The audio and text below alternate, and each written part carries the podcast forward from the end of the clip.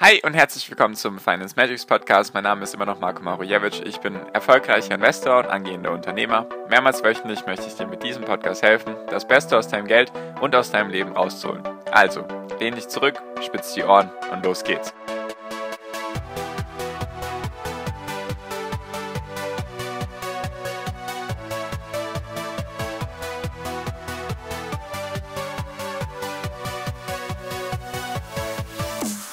Der Russland-Ukraine-Krieg verändert weiterhin die Welt und ich mag dir heute ein paar weitere Branchen und auch einzelne Länder nennen, die darunter besonders leiden werden.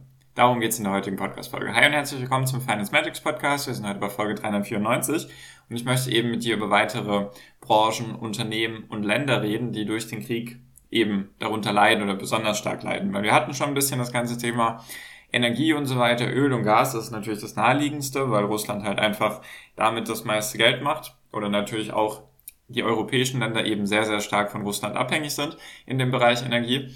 Und deswegen dachte ich mir, es gibt noch ein paar andere Bereiche, die vielleicht ein bisschen vernachlässigt werden, auch in den Medien und die natürlich auch als Investor und natürlich auch einfach als Mensch interessant sind. Und deswegen würde ich gerne da mit dir darüber reden. Deswegen, falls dich sowas interessiert, einfach sehr gerne kostenlos meinen Podcast abonnieren. Jetzt fangen wir auch an. Und zwar sind es drei große Gruppen eigentlich oder drei einzelne Bereiche, die ich gerne mit dir bereden würde. Und zwar das allererste ist das Thema Essen. Und zwar, um genauer zu sein, das ganze Thema Weizen und Getreide. Warum ist das jetzt wichtig oder warum überhaupt relevant?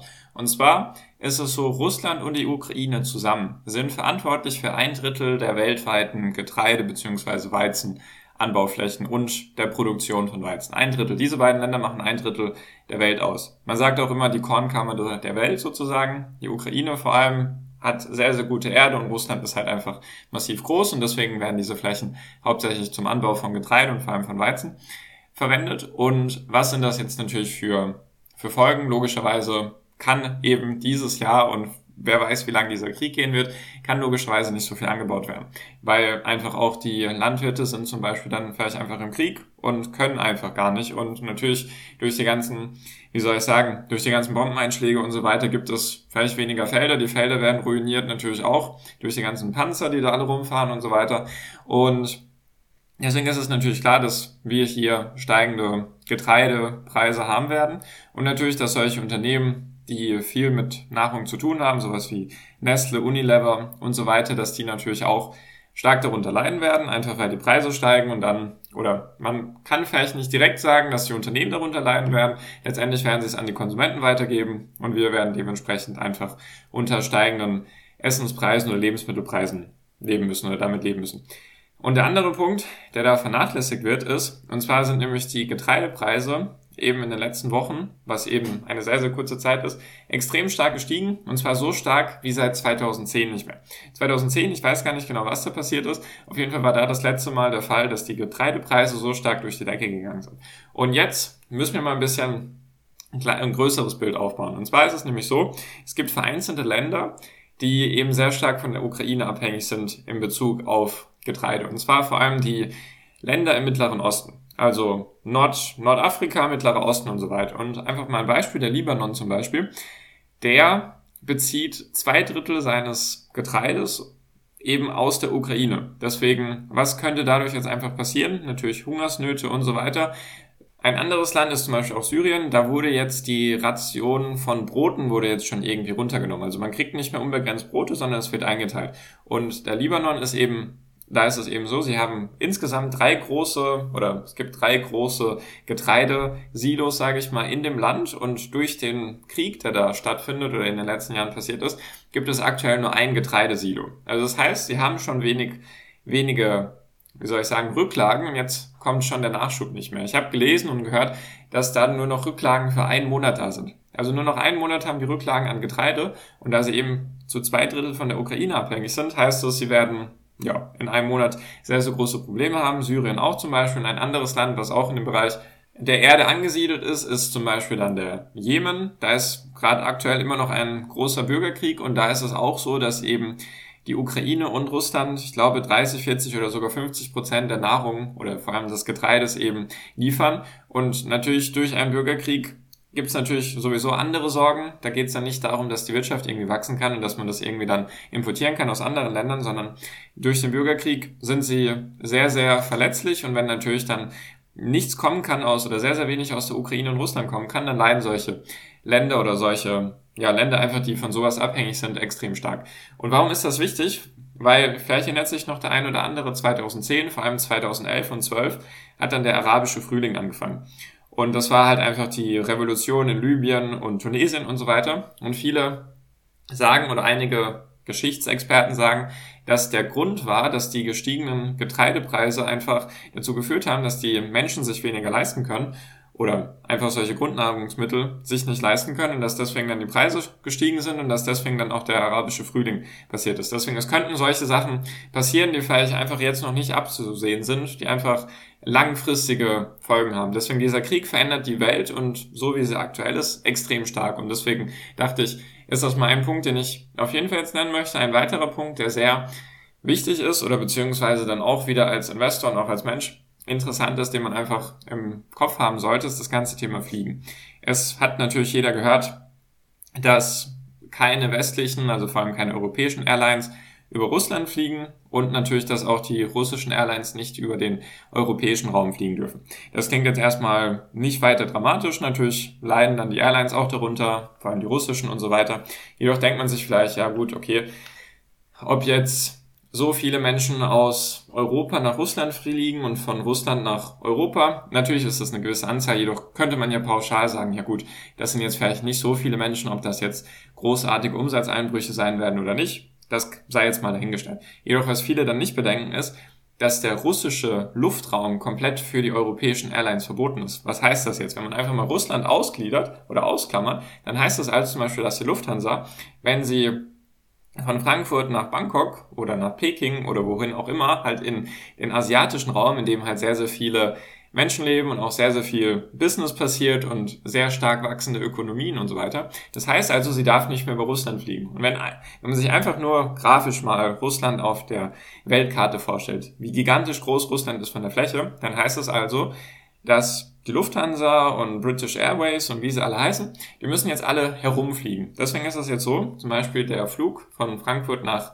Bangkok, der dauert jetzt zwei Stunden oder zweieinhalb Stunden länger, einfach weil Russland vermieden werden musste. Die fliegen dann sozusagen nicht mehr, also ich versuche es ein bisschen bildlich zu malen, nicht mehr geradeaus sozusagen, sondern einfach müssen einen riesen Umweg machen, der dann halt zwei Stunden länger dauert und natürlich dann die Kosten höher sind, vor allem durch die gestiegenen Benzin- und Gaskosten oder Ölkosten und so weiter, schlägt sich das dann auf den Preis nieder. So, und warum ist das jetzt wichtig? Also natürlich gibt es noch andere Beispiele, dass zum Beispiel dann von, wenn man von London nach Peking will, glaube ich, das braucht dann jetzt irgendwie drei Stunden. Und ich glaube auch noch, was interessant war, von Tokio nach irgendwo nach Europa. Die müssen jetzt komplett sozusagen über Alaska fliegen, um dann nach Europa zu kommen.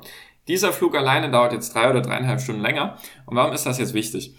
Weil die anderen Airlines, die chinesischen Airlines, die koreanischen Airlines und auch die indischen Airlines, die sind von dieser Flugverbotszone nicht eingeschlossen, einfach weil sie bisher keine Sanktionen gegenüber Russland geführt haben. Das heißt also, diese Airlines eben aus dem anderen Teil, aus dem asiatischen Teil der Welt, die dürfen jetzt weiterhin über Russland fliegen und haben einen, ich nenne es jetzt mal einen unfairen Vorteil gegenüber den westlichen Airlines. Deswegen, das sollte man auch noch im Kopf behalten, falls man irgendwie in Airlines investiert sein sollte, egal ob jetzt europäische oder asiatische oder was auch immer, dass man das noch im Kopf hat. Also auch ein Punkt, der eigentlich nicht ganz so naheliegend ist, der man dann auch erst herausfindet, wenn man so ein bisschen länger drüber nachdenkt. Und noch ein dritter Punkt nochmal in Bezug auf Energie und so weiter. Da habe ich auch noch was Interessantes gehört. Und zwar ist es nämlich so, es ist ja in Deutschland so, dass Deutschland die Hälfte des Gases aus, oder des Erdgases, glaube ich, ist es nicht Autogas, sondern Erdgas, eben die Hälfte daraus aus Russland bezieht und ein Drittel, glaube ich, des Öls aus Russland. So, und jetzt soll das ja irgendwie gekappt werden, beziehungsweise so schnell wie möglich soll das ja weg, weggehen. Also die Europäische Union und vor allem, Euro, äh, vor allem Deutschland möchten bis 2030 komplett unabhängig von Russland sein. So, was heißt das jetzt? Es gibt sozusagen ein paar Alternativen. Man muss natürlich dann schauen, was macht am meisten Sinn. Natürlich dieses Thema Flüssiggas, dieses LNG, also LNG, das ist natürlich ein Punkt. Jedoch ist es so, dass bisher die Infrastruktur in Deutschland dafür nicht besteht. Du brauchst gewisse Terminals an gewissen Häfen, dass du dieses Flüssiggas überhaupt annehmen kannst und dass du damit irgendwas machen kannst. Deswegen, natürlich ist das jetzt der folgerichtige Schritt, dass diese Terminals gebaut werden müssen für dieses Flüssiggas, damit es zum Beispiel aus den USA, Katar oder Australien geliefert werden kann. Jedoch ist der Punkt einfach, dass das Geld sehr, sehr viele Milliarden kosten wird und natürlich auch seine Zeit brauchen wird. Deswegen, Deutschland wird sich auf jeden Fall umstellen müssen und auch die komplette EU. Deswegen könnten da hohe Kosten im Milliardenbereich entstehen, die vielleicht jetzt einfach noch nicht einkalkuliert sind, die natürlich dann auch die Wirtschaft belasten werden und vielleicht auch die Staatshaushalte und so weiter, die natürlich durch Corona jetzt eh schon gelitten haben. Und das ganze Thema Inflation macht es auch nicht einfacher. Und ein Punkt, der auch noch sehr interessant ist, und zwar die größte Gas- oder Ölfläche in Europa liegt im Norden von den Niederlanden, im Bereich Groningen und so weiter. Und da ist es eigentlich so, dass ich glaube, ein Drittel Deutsch, also ein Drittel des Gases oder des Öles bezieht Deutschland eben aus den Niederlanden. Und eigentlich sollte diese Fläche um Groningen herum sollte sozusagen auslaufen. Also die Phase, in der dieses Gas gefördert werden sollte, sollte von 2016 bis 2022 abgeschlossen sein. Das heißt also, dass da kein Gas mehr gefördert werden soll. Warum ist das nämlich so? Und zwar ist es nämlich so, durch das Gas, was da gefördert wird, sackt der Boden in den Norden, im Norden von den Niederlanden, sackt sozusagen ab. Also es gibt schon wie soll ich sagen, der Boden sackt einfach ab um mehrere Zentimeter, vielleicht sogar einige Meter oder vielleicht ein Meter und so weiter.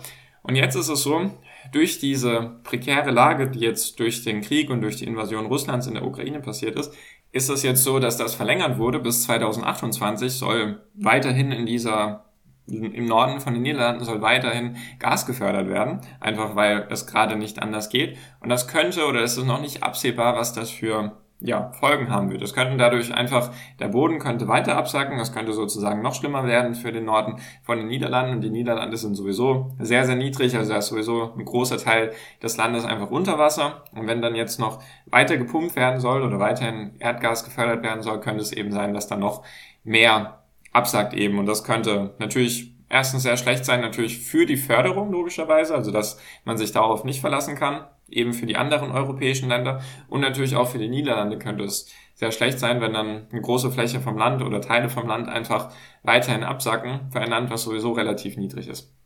Also es sind auf jeden Fall Veränderungen, große Veränderungen, die da gerade passieren. Natürlich noch viele andere Sachen, dass Russland sich jetzt isoliert und dass neuer kalter Krieg und auch eine eiserne Wand sozusagen zwischen dem Osten und dem Westen jetzt gezogen wird aktuell, wenn man sich auch zum Beispiel den Luftraum anschaut, wie ich es im ersten Punkt gesagt habe, dann sind einfach, dann fliegt fast gar nichts mehr von Europa eben nach Russland und von Russland logischerweise nach Europa. Da ist sozusagen schon im Himmel ist da schon eine Grenze und diese ganzen Sachen verändern eben einfach die Welt. Das wollte ich einfach mal mit dir teilen, weil das einfach große Folgen sind, die einfach weltweit passieren, also die man sich vielleicht noch gar nicht ausmalen kann. Vor allem sind das halt erst ein paar Wochen und je länger der Krieg geht, desto schlimmer oder größer können diese Folgen werden. Natürlich, Russland leidet unter den Sanktionen, deswegen wird es auf jeden Fall viel, viel weniger Geschäfte mit den, mit den europäischen Ländern machen oder vielleicht gar keine mehr und wird sich eher Richtung China und Indien orientieren. Das könnte natürlich dann auch langfristig dazu führen, dass Europa weniger wichtig wird oder dass dann halt China einen guten Partner hat, weil China möchte ja sowieso auf Platz eins der Welt landen sozusagen und die USA ablösen.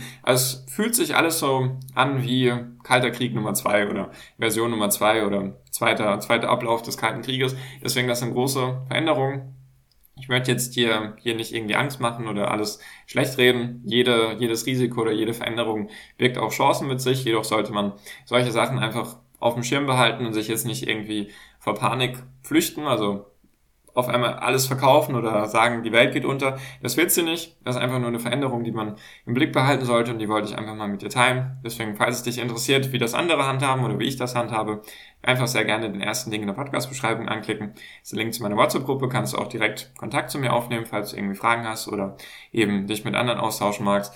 Und genau, damit bin ich jetzt auch schon fertig für diese Folge und bedanke mich für deine Aufmerksamkeit bis hierhin und wünsche dir jetzt wie immer noch am Ende einen wunder wunderschönen Tag, eine wunderschöne Restwoche.